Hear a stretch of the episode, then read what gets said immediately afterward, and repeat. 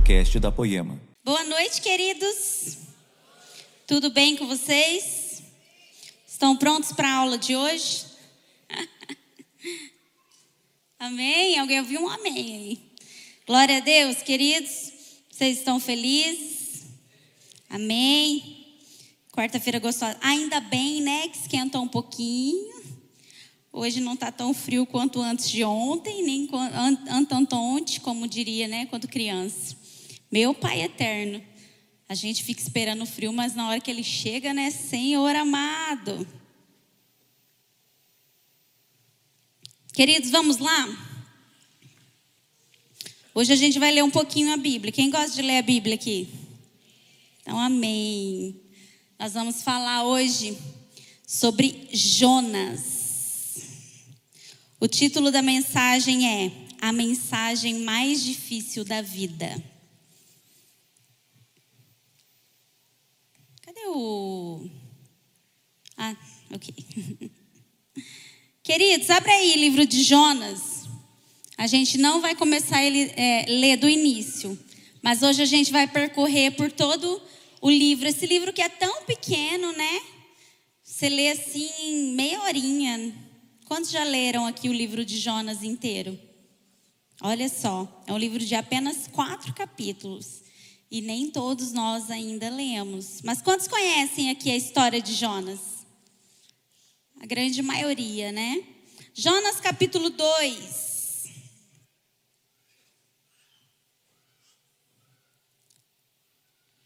Achou Jonas aí ou perdeu na sua Bíblia? Hoje está mais fácil do que na minha época, né?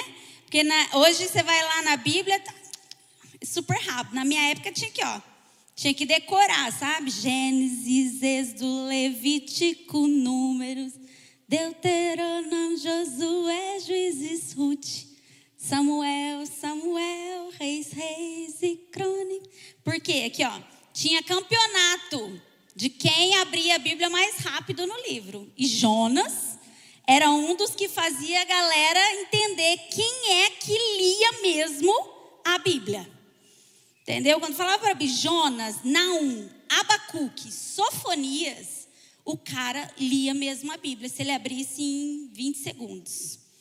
Vamos aí, acharam, gente? Fala comigo, graças a Deus que eu sou da era digital. Aleluia. Não importa, leia a Bíblia, mesmo sendo ela no celular. E olha só que coisa interessante, gente.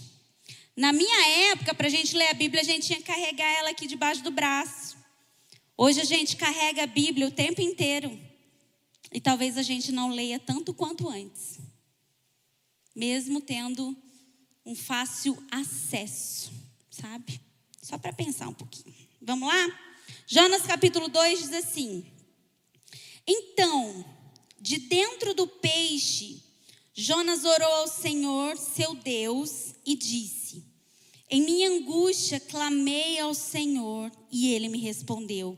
Gritei da terra dos mortos e tu me ouviste. Nas profundezas do oceano me lançaste e afundei até o coração do mar. As águas me envolveram. Fui encoberto por tuas tempestuosas ondas. Então eu disse: Tu me expulsaste de tua presença, e no entanto, Olharei de novo para teu santo templo. Afundei debaixo das ondas e as águas se fecharam sobre mim. Algas marinhas se enrolaram em minha cabeça, afundei até o alicerce dos montes. Fiquei preso na terra, cujas portas se fecharam para sempre. Mas tu, ó Senhor, meu Deus, me resgataste da morte. Quando minha vida se esvaía, me lembrei do Senhor e minha oração subiu a ti em seu santo templo. Os que adoram falsos deuses dão as costas para as misericórdias de Deus. Eu, porém, oferecerei sacrifícios a ti com cânticos de gratidão e cumprirei todos os meus votos, pois somente do Senhor vem a salvação. Amém? Essa história aqui de Jonas, esse trecho aqui que nós lemos no capítulo 2, é uma oração que ele faz, certo? Pedindo socorro a Deus, entendeu? pelo momento que ele estava vivendo. Qual momento ele estava vivendo, Miriam? Ele é, estava simplesmente, né? A gente conhece a história. Talvez você vá se lembrar agora. A grande maioria não precisa ser um grande leitor da Bíblia. Até as criancinhas conhecem a história de Jonas. Ele é muito conhecido como Jonas o Fujão, ou Jonas o Medroso, ou Jonas o homem que foi engolido pela baleia. Né? Alguém já ouviu então agora? Muitos de nós conhecemos a história. A história de um homem que foi parar dentro de, da, do, do peixe e, pela misericórdia de Deus, Deus tirou ele dali e levou ele aonde Deus queria, sabe? Essa história, e é, é triste porque ela tem um nível, às vezes, para quem não conhece a Bíblia, ela pode até ter um nível de chacota ou uma mensagem um pouco engraçado, porque é muito estranho, né? Deus pegar um homem, colocar ele dentro de um peixe grande. A gente usa esse nome baleia, gente. A Bíblia não fala que era uma baleia, tá bom? Fala que era um peixe grande, ok? Só que a gente fala baleia porque o pe maior peixe que a gente conhece hoje é o quê? A baleia, ok? Mas não, não se sabe é, esse peixe grande se era de fato essa baleia, ok?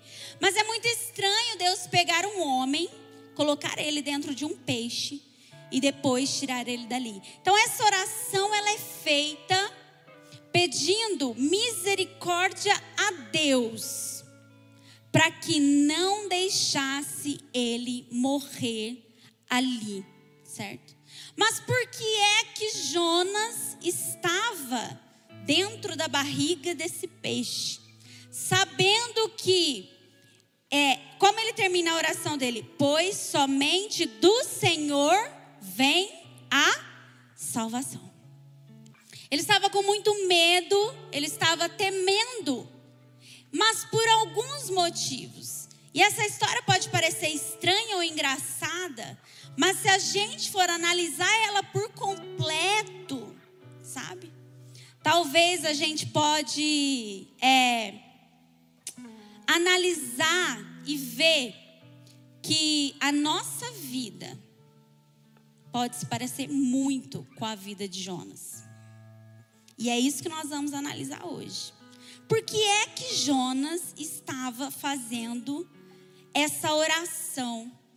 Ele estava num momento de angústia, ele estava num momento de medo, ele estava num momento de pavor. Imagina você, né, estar dentro da barriga de um peixe, algo que já era inusitado. Imagina ele dentro, não dá, não consigo nem imaginar como que é dentro da barriga de um peixe.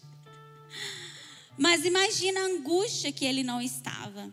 Porque Jonas sabia o que é que tinha levado ele ali. E por isso ele estava clamando por misericórdia. Mas o que é que fez Jonas ser levado a esse ambiente, né, é, nesse ambiente? O que é que fez Jonas ser levado para esse momento de angústia? E mais, por que é que a nossa vida pode ser muito parecida com a vida de Jonas. Vamos voltar. Pode ficar com a sua Bíblia aberta aí no livro de Jonas, tá bom? Lá em Jonas 1, fala assim. Vamos analisar por que é que ele chegou nesse nesse nesse estado aí, né, de medo, de pavor, de angústia. Lá no verso 1 do capítulo 1 fala assim: O Senhor deu esta mensagem a Jonas, filho de Amitai: Apronte-se e vá à grande cidade de Nínive. Anuncie meu julgamento contra ela, pois vi como seu povo é perverso. Que, que nós vemos aqui? Que Jonas recebeu uma mensagem. Jonas tinha uma mensagem vinda do próprio era direcionada ao povo de Nínive. Por que é que Deus deu essa mensagem para Jonas? Jonas ele era um profeta, certo? Como eu sei, Miriam, que Jonas era profeta? Porque ele falava em nome do Senhor. E várias coisas, né, que ele tinha falado acontecia. Então, ele era um profeta ali no reinado de Jeroboão II. Se você for ler a Bíblia, você vai ver que era um tempo em que o povo de Israel desagradava muito a Deus. Era um tempo que os reis não obedeciam ao Senhor e por isso o povo perecia. E nesse tempo aí do reinado de Jeroboão, existia a Assíria que era, vamos trazer para a geografia de hoje, era como se fosse outro país, era um outro povo, uma outra terra. Os assírios eram uma grande potência da época e eles estavam dominando vários lugares e um dos próximos lugares a serem dominados era o povo de Israel. Israel ali, Judá. Então eles estavam com muito medo e o Senhor deu uma palavra, uma mensagem para Jonas. Então, a primeira coisa que nós precisamos analisar na vida de Jonas e ver se ela é parecida com a nossa é: ele tinha uma mensagem. Essa mensagem ela vinha do Senhor e ela continha uma missão. Que missão era essa? Ir até Nínive e falar que Deus não se agradava daquilo que eles estavam fazendo. Estão me acompanhando? A mensagem que ele tinha não era a favor, era uma mensagem para falar: ei, eu estou contra vocês, certo? Aí no verso 2, no verso 3, diz assim: ó. Jonas se aprontou, mas foi na direção contrária. Para onde que ele foi, ó? A fim de fugir do Senhor. Desceu ao porto de Jope, onde encontrou um navio que estava de partida para Tarsis. Comprou a passagem, embarcou para Tarsis a fim de fugir do Senhor. Jonas então ele tinha uma mensagem, recebeu uma mensagem, uma missão.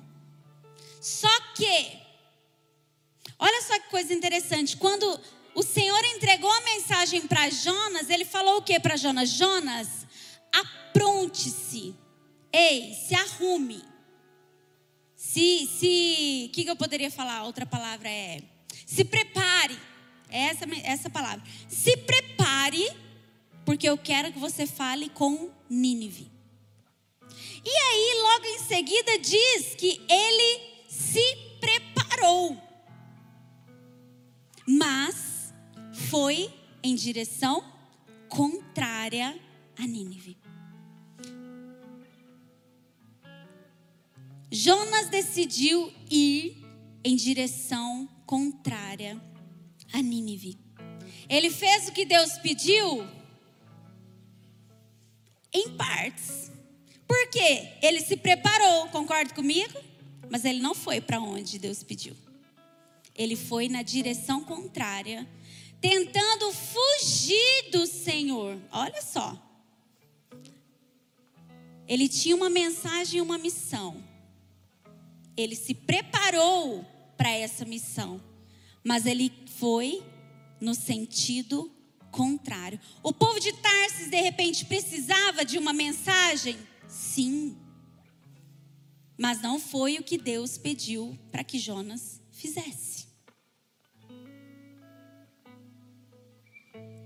No verso 4 aí diz assim, ó: "O Senhor, porém, enviou sobre o mar um vento forte, e caiu uma tempestade tão violenta que o navio estava prestes a se despedaçar.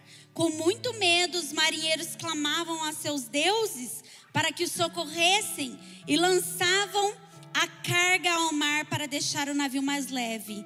Enquanto isso, Jonas dormia profundamente no porão.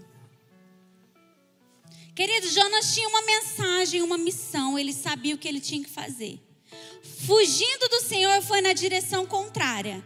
E agora, diante de um, uma tempestade, um vento forte, diante de momentos difíceis, todo mundo ali preocupado com o que ia fazer, o que Jonas estava fazendo? Dormindo. Gente, para para pensar, quem é que dorme numa tempestade? Eu não sei você, mas eu é, ultimamente tem dado muita chuva de granizo aqui, né? Eu, quando chove granizo, pode ser a hora que for, eu já fico preocupada se a telha vai quebrar, se tem alguma goteira na casa. Se o carro tiver, se tiver para rua, então o carro estiver estacionado na rua, Senhor amado. Tem como dormir diante de uma tempestade? Até tem como, né? Certa vez, Jesus estava, né, com os discípulos no barco e teve uma tempestade. E nessa cena, todos os discípulos estavam atordoados e Jesus estava dormindo. Mas na ocasião, Jesus dormia por quê? Porque sabia que ele podia acabar com aquela tempestade. É muito diferente do caso aqui de Jonas. Jonas não estava dormindo porque ele sabia que Deus podia fazer alguma coisa com a tempestade.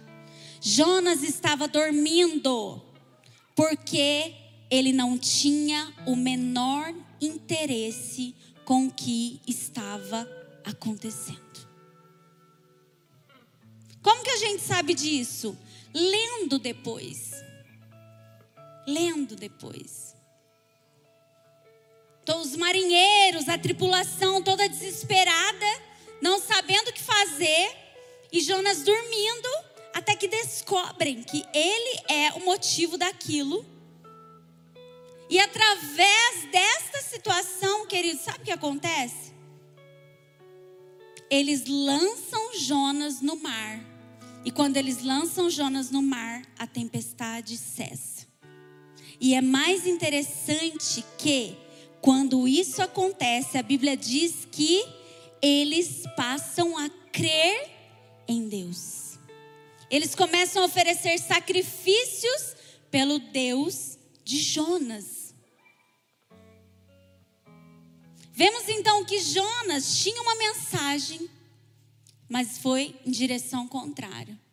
E além disso, não estava preocupado em ajudar a tripulação naquela situação.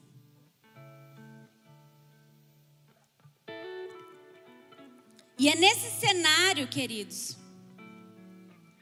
que Jonas faz essa oração do capítulo 2. Depois de ver tudo o que aconteceu, depois de ver, vendo, de, depois de ver o Senhor livrando aquele povo da morte, depois de ver que ele foi, é, talvez, a restauração daquele povo, né, o motivo, não motivo, mas um canal para a restauração daquele povo, Jonas faz essa oração. E é interessante que ele termina essa oração falando assim: Pois somente do Senhor vem o livramento. Analisando isso que nós vimos até aqui, eu tenho algumas perguntas para fazer. Primeiro,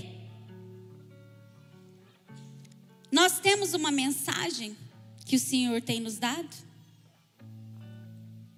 O que é que você tem feito com essa mensagem? Aonde nós temos ido com a mensagem que o Senhor nos entregou? Será que nós temos ido na direção que o Senhor tem mandado? Ou nós temos ido na direção contrária daquilo que o Senhor tem falado? E por fim, o quanto nós estamos preocupados com as coisas que acontecem à nossa volta? Será que nós somos tão confiantes, assim como Jesus, de acordar e falar: Ei, por que é que vocês estão assim? Acalma-te, tempestade. Ou será que nós continuamos dormindo profundamente? E a gente não está nem aí para o que está acontecendo lá fora.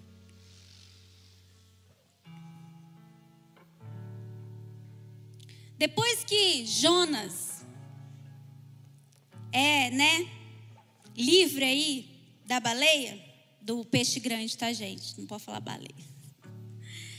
O capítulo 3 diz assim, ó. Abra aí no capítulo 3. Depois disso, no verso 1, o Senhor falou com Jonas pela segunda vez. Fala assim comigo, duas vezes é confirmação. Pela segunda vez o Senhor falou: apronte-se, vá à grande cidade de Nínive e transmita a mensagem que eu lhe dei. Dessa vez, Jonas obedeceu a ordem do Senhor e foi a Nínive uma cidade tão grande que eram necessários três dias para percorrê-la inteira. No dia em que Jonas entrou na cidade, proclamou às multidões: Daqui a 40 dias, Nínive será destruída. Os habitantes de Nínive creram em Deus e, desde o mais importante até o mais humilde, declararam um jejum e se vestiram de pano de saco. O Senhor ele oferece a Jonas uma segunda chance, mas dessa vez Jonas decide fazer, cumprir. Ei, apronte-se vá a Nínive. Ele foi para Nínive. E queridos, aconteceu um grande avivamento naquela cidade, porque um homem decidiu fazer aquilo que o Senhor pediu. Como que eu sei disso, Miriam?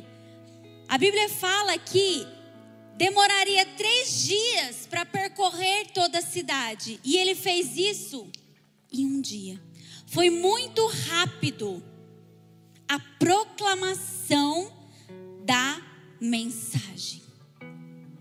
E ele dizia: Ei, o Senhor, olha só, a mensagem que ele falou é: O Senhor irá destruir esta cidade daqui 40 dias. Em algum momento ele falou: Ei, se arrependam, ei, se convertam, ei, não. Ele falou: O Senhor vai destruir essa cidade. E todo o povo se arrependeu. Do mais humilde até o mais rico. Eles declararam jejum se vestiram de pano de saco e se voltaram para o Senhor. Agora, até aqui, eu não sei você, mas eu me pareço muito com Jonas. Tem uma mensagem. Algumas vezes eu tento ir no sentido contrário. Queridos, para Jonas, querer ir no sentido contrário, sabendo que o Senhor era a salvação, você acha que era uma mensagem fácil para ele proclamar? Quem vê, como que é a frase lá? Quem vê close não vê corre, né? Não era uma mensagem fácil. Por isso ele estava fugindo daquilo que o Senhor tinha, daquilo que o Senhor queria fazer, sabe? Não era uma mensagem fácil. E algumas vezes eu prefiro dormir do que olhar a situação e ter compaixão daquilo que acontece à minha volta. Mas o que mais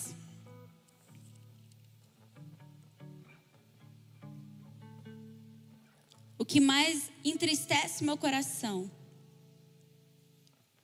é o que acontece depois de um grande avivamento. Lá no capítulo 4, e este é o verdadeiro complexo de Jonas. Talvez você já tenha ouvido falar sobre o complexo de Jonas, sobre por que ele fugiu, por que ele estava com medo, por que ele se sentia tão apavorado. Diz assim, ó. Só vamos voltar um pouquinho. Hum, no verso 10 do capítulo 3. Fala assim, ó. Quando Deus viu o que fizeram e como deixaram seus maus caminhos, voltou atrás e não os destruiu como havia ameaçado. Quando Deus viu que o povo de Nínive se arrependeu dos seus maus caminhos e se voltaram para o Senhor, Deus decidiu não mais destruí-los. E aí vem o verdadeiro complexo aí de Jonas. No capítulo 4 diz assim, ó: Isso tudo deixou Jonas aborrecido e muito irado.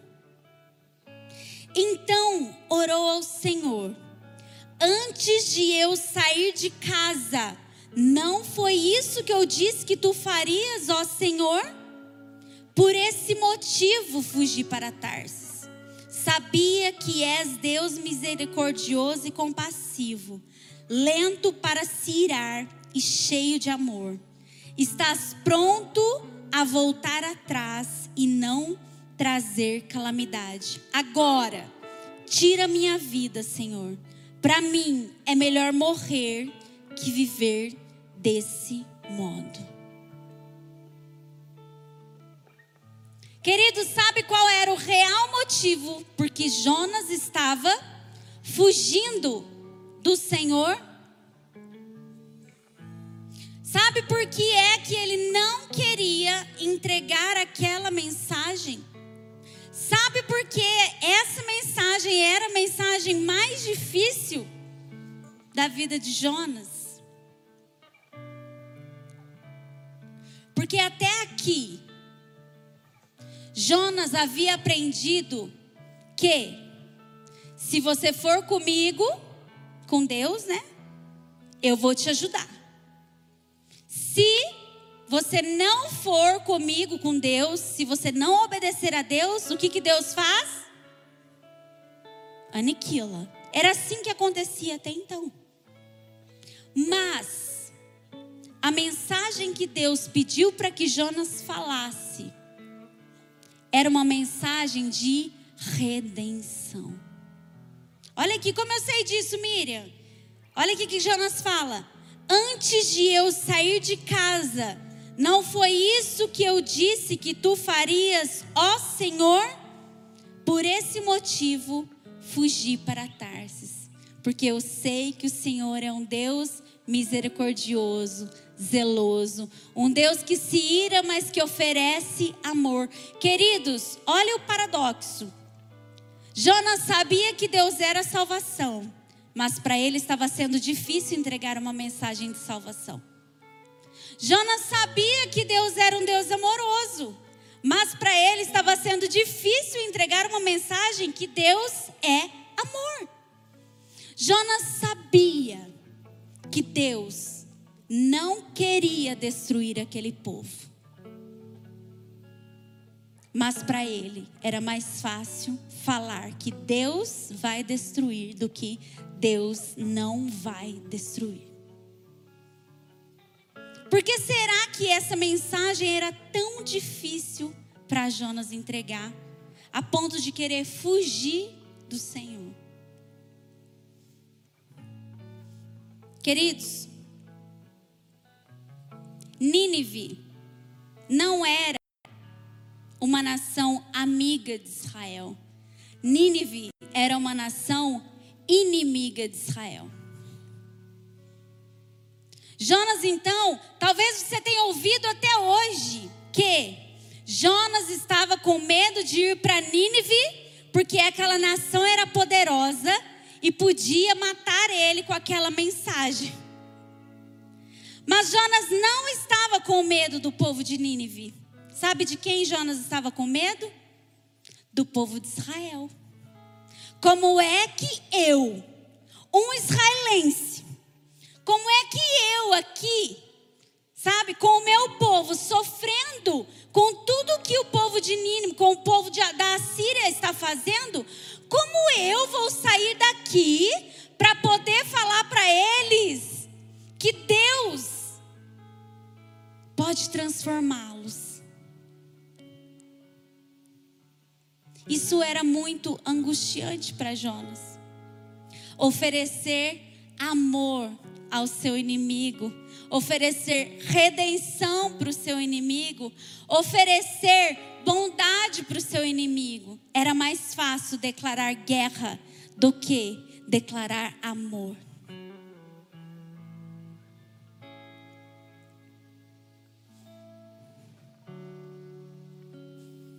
Talvez quem tinha a maior mensagem aí não era Jonas, mas era o povo de Nínive. A mensagem de que se eu me arrepender, o Senhor é fiel e justo para me transformar.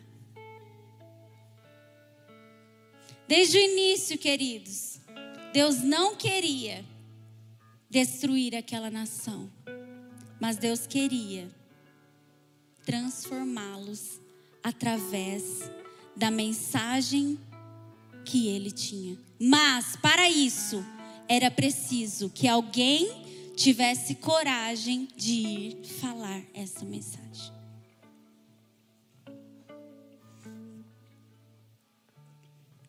Algumas vezes, queridos, a eleição divina, mesmo sendo um ato tão misericordioso, ela vai ser a base para orgulho e preconceito. Que é isso, Miriam? Jonas era o profeta da nação de Israel, a nação escolhida, a nação peculiar do Senhor, a queridinha do Deus, de Javé, do Eterno. Ele sabia que Deus era salvação. Mas talvez eles se apegaram tanto no Deus da salvação e aí esse Deus da salvação só se tornou o Deus da salvação de Israel.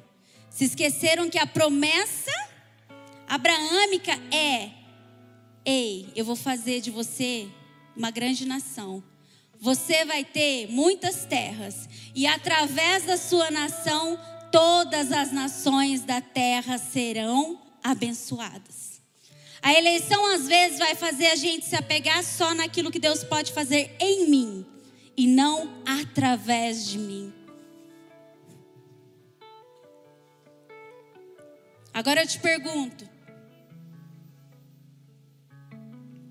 a mensagem que o Senhor tem te entregado, você tem entregado para o seu inimigo?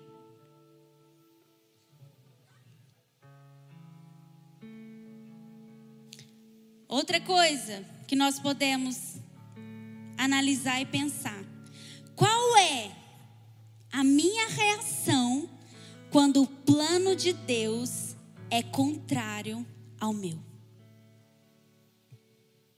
Queridos, olha a situação de Jonas. Olha como a eleição ela é tão maravilhosa. Mas se nós não nos apegarmos ao Senhor, ela pode ser uma desgraça para nós mesmos. Queridos, Jonas ficou irado com o Senhor pelo simples fato dele ter derramado perdão. E ele ficou tão preocupado, não é, ai meu Deus, esse povo, não. Ele ficou preocupado porque o que é que eles vão pensar de mim? Eu falei que você ia destruir, agora você não destrói? O que é que eles vão pensar que eu sou, sendo que até hoje tudo que eu falei aconteceu. Era um ambiente novo para Jonas, tão novo, que ele não conseguia enxergar Deus naquilo que o próprio Deus estava fazendo.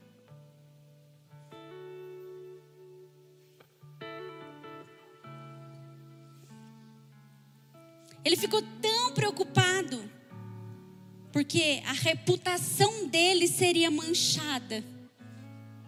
E ele preferia que eles tivessem sido destruídos do que se alegrar. Uau! Eles reconheceram que o Senhor é Deus.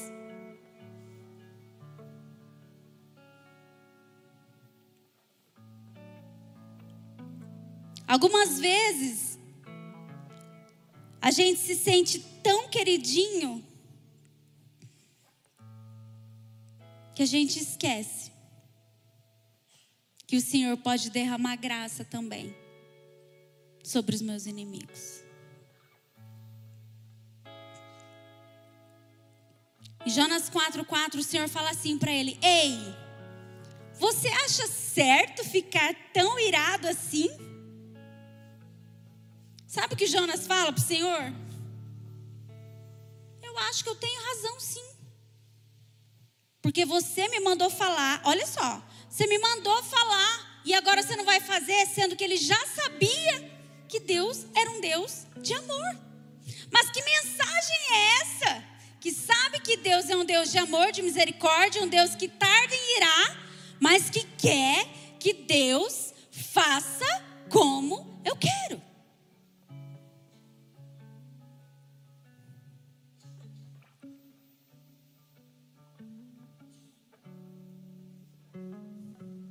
Segunda Coríntios 5:18 diz assim: E tudo isso vem de Deus, aquele que nos trouxe de volta para si por meio de Cristo e nos encarregou de reconciliar outros com Ele. Queridos, a mensagem que nós temos não é só uma mensagem para falar, ei, se você não se converter, você vai morrer. Ei, se você não se arrepender, o Senhor vai ficar muito zangado com você. A mensagem que nós temos é uma mensagem de reconciliação. Nós precisamos nos alegrar mais em ver os nossos inimigos reconhecendo a Deus do que vê-lo sendo entregue a sua própria perdição. Mas será que nós temos feito isso? Ou será que a gente resolve pegar um barco, dormir dentro dele, deixa para. Eu quero mais é ficar no meu cantinho, sossegado, descansando.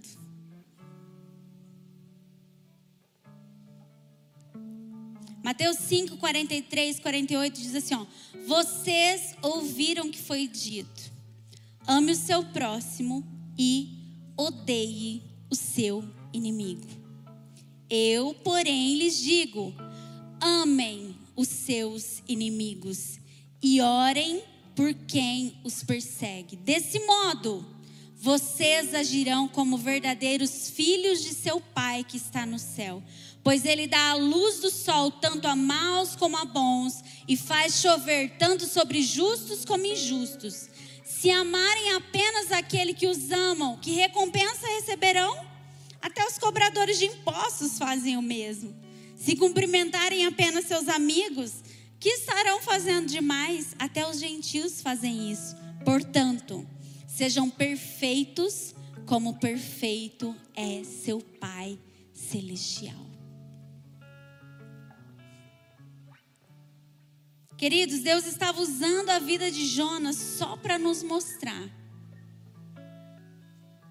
que algumas vezes nós recebemos misericórdia, algumas vezes nós recebemos salvação, mas muitas outras temos grande dificuldade de oferecer misericórdia e de oferecer salvação.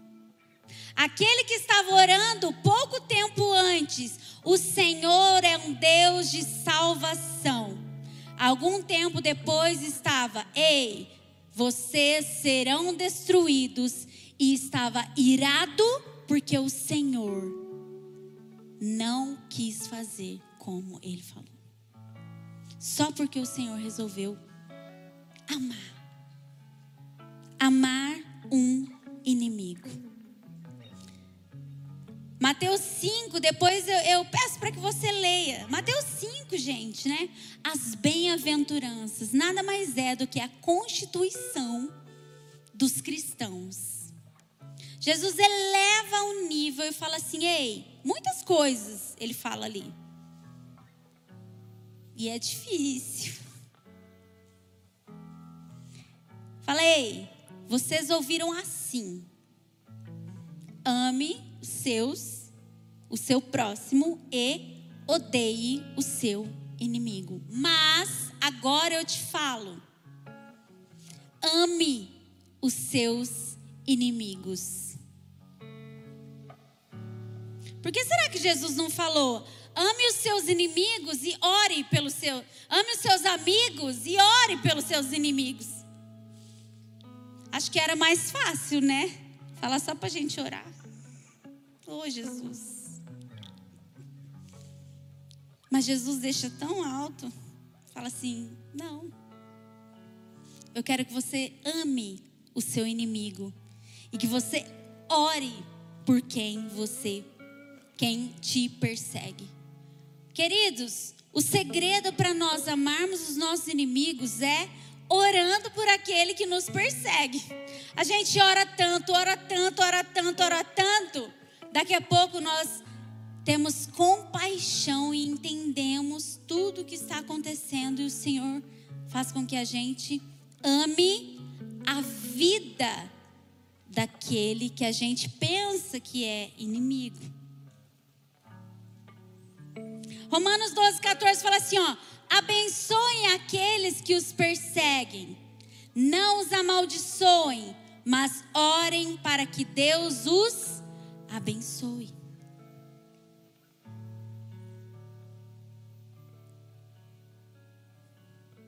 O que é que nós temos feito com essa mensagem aqui? Abençoe aqueles que os perseguem. Não os amaldiçoe, mas orem para que Deus os abençoe. Será que nós temos cumprido o que o Senhor diz? Ou a gente só fala assim: Deus também mandou entregar para Satanás. Queridos, quem entrega para Satanás não é a gente, não, é o próprio Deus, tá? É verdade, gente. Paulo fala que tem alguns que serão entregues a Satanás. Mas quem entrega eles não é a gente. Nós não temos o poder de julgar. A única coisa que Deus fala, Jesus fala sobre os nossos inimigos, ore por eles. Quem vai fazer com que eles se arrependa ou não é o próprio Senhor. Nós não temos esse poder. O único poder que nós temos é o poder de falar, o poder de agir, o poder de querermos ser perfeitos, assim como o Pai é. Como é, que, como é que nós somos perfeitos aqui que Jesus falou? Se nós amarmos os nossos inimigos e orarmos por aqueles que nos perseguem. Ai, Jesus, quantos perfeitos. Quantos imperfeitos nós temos aqui? É mais fácil perguntar assim, né?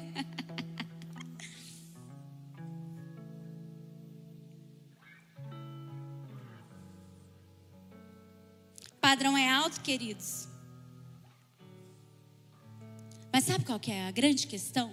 Eu não gosto muito de falar o problema. A grande questão é a seguinte: algumas vezes, quando nós falamos sobre o padrão alto, a gente logo pensa: imagina, Jesus falou isso porque ele era o próprio Deus. Imagina, Jesus falou isso porque para ele era fácil. Queridos, não se esqueça que ele era 100% homem, 100% Deus.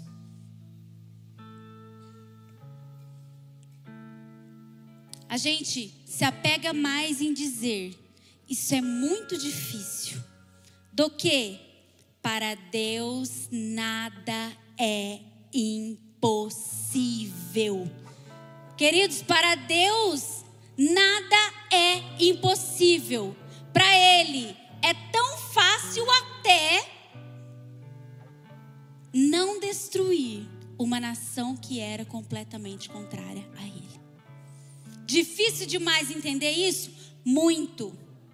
Mas eu só sei de uma coisa: que Jesus disse que se eu quiser ser perfeito, eu preciso amá-los e preciso orar.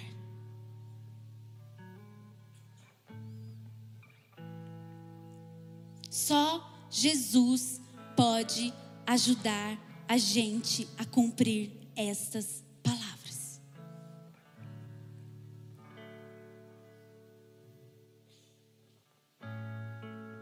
Augusto Cury tem uma frase interessante, fala assim, ó. e engraçada até. Perdoe seu inimigo e ele morrerá dentro de si. Odeio e ele viverá no centro da sua história e o aterrorizará dia e noite.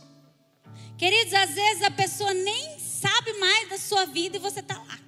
É meu inimigo, é meu inimigo, é meu inimigo, é meu inimigo, é meu inimigo. Sabe? Vira a página, sabe? Entregue a verdadeira mensagem. Ore. Peça para que Deus transforme aquela pessoa, em vez de ficar falando, aquela pessoa é uma desgraça, aquela pessoa é não sei aquela pessoa é não sei o que. Não. Ora. Mas sabe qual é o X da questão? Será a oração que nós fazemos pelo nosso inimigo?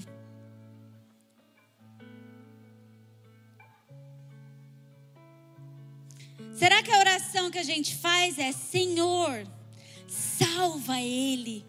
Senhor, assim como o Senhor me ama, que o Senhor o ame muito. Será que é essa oração que a gente faz por ele? Ou será que sabendo dessa mensagem, a gente faz igual Jonas, vai lá e fala: O Senhor vai destruir vocês.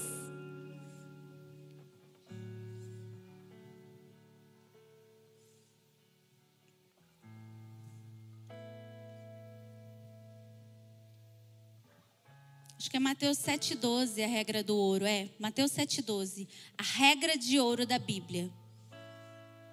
Faça para o outro aquilo que você quer receber. Querido, para para pensar comigo assim, ó, só um pouquinho. Será assim que você é o queridão das galáxias e não tem ninguém no mundo que tenha um conflitozinho com você? Você já pensou se a pessoa estiver fazendo a mesma oração que você faz com, com, por, quem tem um conflito com você? Por quem você está ali ó, com o coração amarrado?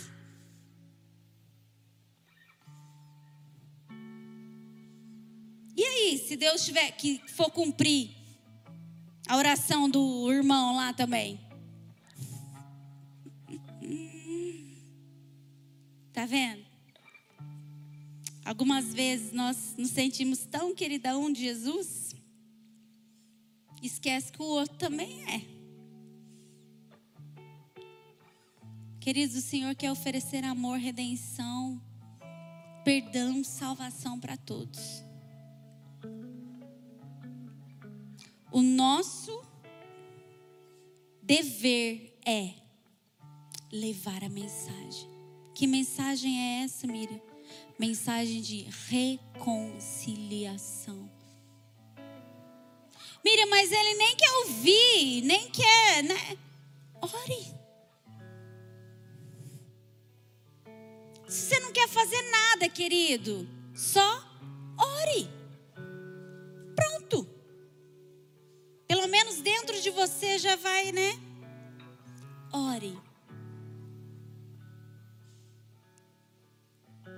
Para nós terminarmos,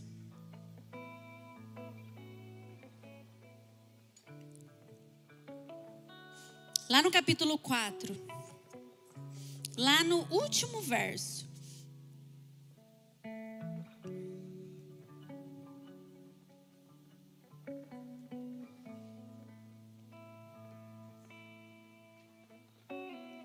Deus acaba. O livro de Jonas é acaba com uma pergunta. pergunta é a seguinte: Deus falando para Jonas: Acaso não devo ter compaixão dessa grande cidade?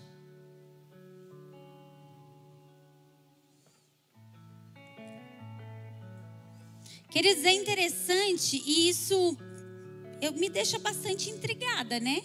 Porque geralmente um livro, ela vai ter começo, meio e fim. Uma história, ela vai ter começo, meio e fim. E qual é o final aqui da história do livro de Jonas? O final é com uma pergunta: Acaso não devo ter compaixão dessa grande cidade? Agora eu te pergunto, cadê a resposta de Jonas? Ele esqueceu de colocar aqui. O que, que é que Jonas respondeu? Né? Porque antes, quando Jesus perguntou a primeira vez, por que é que você está irado? Você tem razão para essa ira? Ele respondeu. E aí Deus pergunta agora: e aí? Você tem compaixão de uma planta e não tem compaixão dessa cidade? Acaso eu não tenho que ter compaixão desse povo?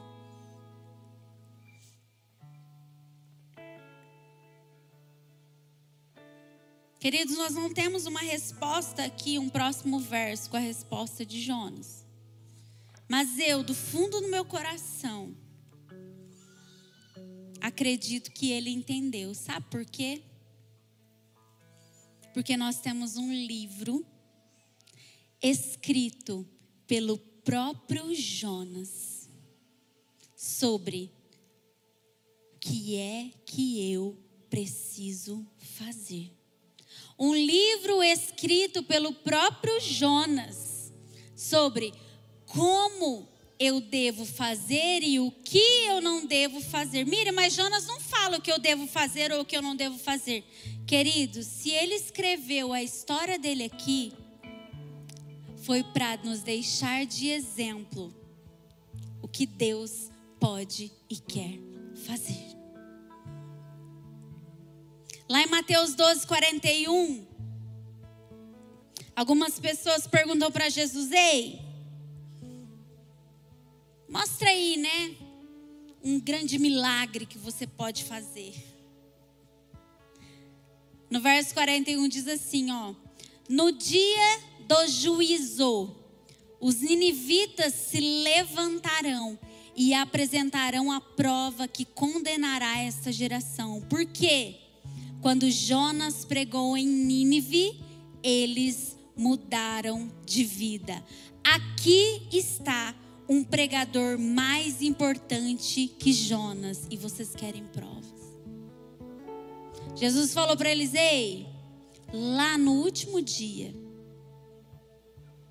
algumas pessoas se apresentarão como prova da minha redenção, do meu amor, do meu perdão. Sabe por quê? Porque uma pessoa decidiu falar e eles reconheceram que o Senhor é Deus. Qual foi a resposta de Jonas então, Miriam? A resposta dele foi entender que só existe um Senhor que pode salvar. Só existe um Senhor que pode oferecer amor, só existe um Senhor que pode oferecer perdão. Só existe um Senhor que pode oferecer redenção. E esse perdão, esse amor, esta redenção não é somente para mim, é para todos. O que eu tenho que fazer, Miriam? Eu preciso entregar a mensagem. Eu não posso dormir enquanto o outro estiver no caos. O quanto você quer ser parecido com Cristo? O quanto você quer ser perfeito assim como Deus é? Miriam, é impossível. Para Deus não existe impossível. Eu vou ser o perfeitão, Miriam. Se você aqui, ó, todos os dias cumprir as palavras dele, lá naquele dia você será glorificado. Tem uma frase que é interessante, sabe? Quando se fala sobre amar o inimigo. Como é que você vai querer viver uma eternidade se você não consegue viver com ele agora? Ô queridos, deixa eu falar uma coisinha para vocês. Quando Jesus vier, não tem tribo disso, tribo daquilo, não, gente. Nós todos, todos vamos viver juntos. E aí? Ah, deixa lá para a eternidade. Não, queridos. É assim na terra como é no céu. É hoje, sabe? É hoje que nós precisamos sair daqui e orar, principalmente por aqueles que nos perseguem. Porque isso vai mostrar o quão parecidos com Cristo nós somos. Não é o nosso amor aqui pelo, pelo meu amigo, não, que vai mostrar que eu pareço com Jesus, não. É eu oferecer redenção para aqueles que estão me colocando na cruz. É isso que vai fazer com que nós nos pareçamos com Cristo. Miriam, mas você não sabe. Pois é, queridos, eu não sei. Eu só sei também que eu tenho alguns inimigos que eu preciso orar todo dia. E olhando para a vida deles, sabe o que, que eu enxergo? Que se não fosse o Senhor, eu também poderia estar naquela situação. Se não fosse o Senhor, talvez eu estivesse tendo aquela atitude se não fosse o Senhor, eu também estaria num tremendo lamaçal. Mas Salmo 23 diz assim, ó: O Senhor é meu pastor e nada me faltará. Ele me faz andar em verdes pastos, ele me guia diante de águas tranquilas e ele prepara uma mesa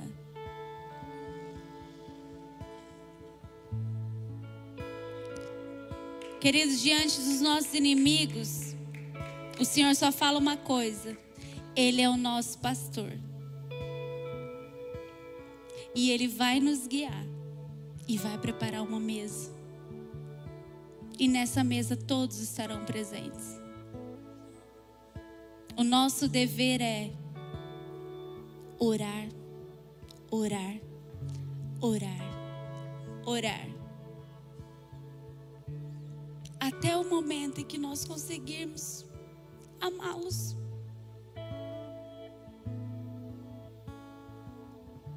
É fácil? Nem um pouco. Por isso que isso significa obediência. Porque se fosse fácil, né? Era, não era obediência. A gente obedece quando estamos fazendo algo que a gente ah, não concorda. Isso é obediência. Obediência não é você fazer aquilo que você sabe que tem que fazer, é você fazer aquilo que você não quer fazer. E Jesus disse: Aqueles que me amam, me obedecem. Queridos, coloque de pé.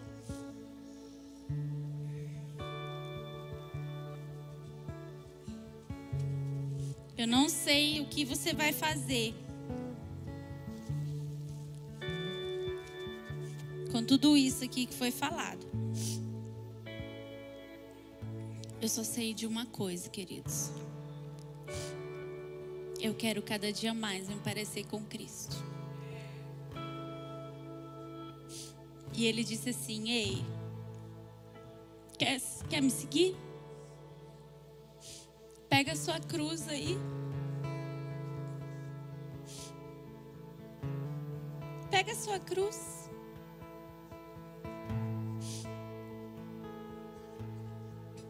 Quem é que tem te chicoteado no meio do caminho? Quem é que tem falado palavras contra você? Quem é que tem tirado? Pega a sua cruz aí, está disposto?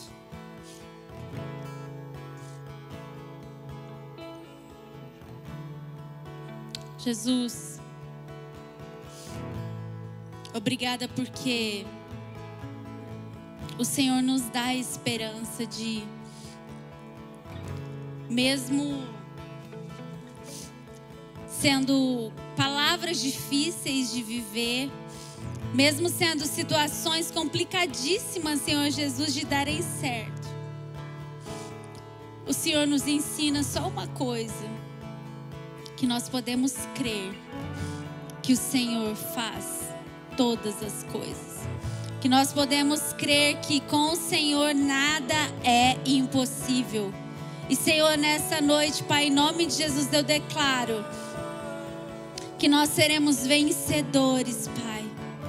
Pai, em nome de Jesus, eu não quero, Senhor Jesus, ser vencedor vendo outra pessoa perder. Mas eu quero, Senhor, me alegrar sendo um vencedor, porque eu levei outra pessoa a crer que o Senhor é Deus e que não existe outro além de ti. Pai, em nome de Jesus, dê-nos esse coração. Pai, dê-nos esse coração humilde. Pai, dê-nos esse coração, um coração que se alegra em fazer a tua vontade, um coração que se alegra em cumprir, Senhor Jesus, as coisas da maneira que o Senhor deseja, mesmo sendo muito difícil. Pai, ensina-nos, Senhor Jesus, que não está nas nossas mãos aquilo que o Senhor pode fazer, mas, Senhor Jesus, está nas nossas mãos levar outras pessoas a crerem que o Senhor pode fazer, Pai. Em nome de Jesus, em nome de Jesus, Pai, dê-nos esse coração, esse